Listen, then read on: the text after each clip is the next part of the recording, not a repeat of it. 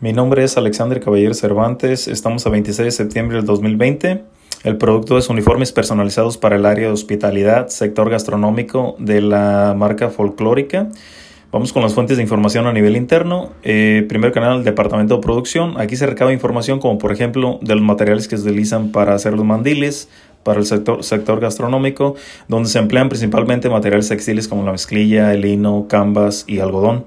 Departamento de Finanzas para conocer información sobre facturación a clientes, cuentas por cobrar, entre otras, almacén para ver el nivel de inventario con el que se cuenta. A partir de esta información se puede determinar el volumen de mercancía que se puede colocar por pedido. Eh, Departamento de Logística y Distribución eh, para checar información sobre envíos de mercancías, números de ruta, tiempos de entrega, eh, vamos con las fuentes de información sobre el mercado internacional. Eh, primero que nada, se tiene que seleccionar el mercado internacional sobre el que tiene interés la empresa para posteriormente recopilar información específica de ese mercado. Aquí entran factores como la coyuntura internacional, flujos comerciales, tendencias de flujos comerciales. Vamos con la información específica sobre el producto. Eh, tendencias internacionales, normas, por ser un producto textil, aplican normas de calidad, tecnologías de producción. Puede presentarse el caso que en países que nieguen el acceso a productos procedentes del exterior se cuentan con tecnologías consideradas contaminantes, riesgosas y no sustentables. Eh, especificaciones técnicas. Eh, las legislaciones en otras partes del mundo pueden ser más estrictas, estrictas que las especificaciones aplicables a un artículo en su país de origen.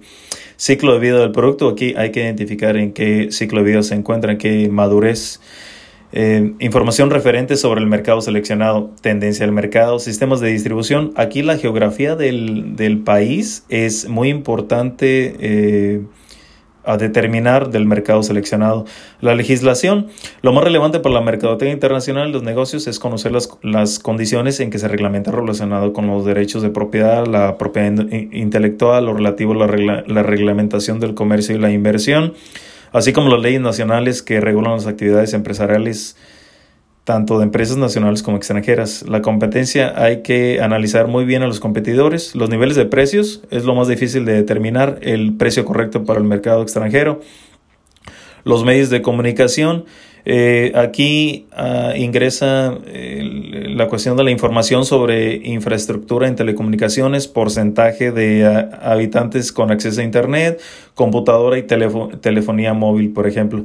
Principales fuentes de información, eh, ferias comerciales y tratados y acuerdos comerciales, como por ejemplo el TEMEC, que entró en vigor el primero de julio de este año 2020 y donde se, de, se determina el libre flujo de mercancías entre Estados México y Canadá.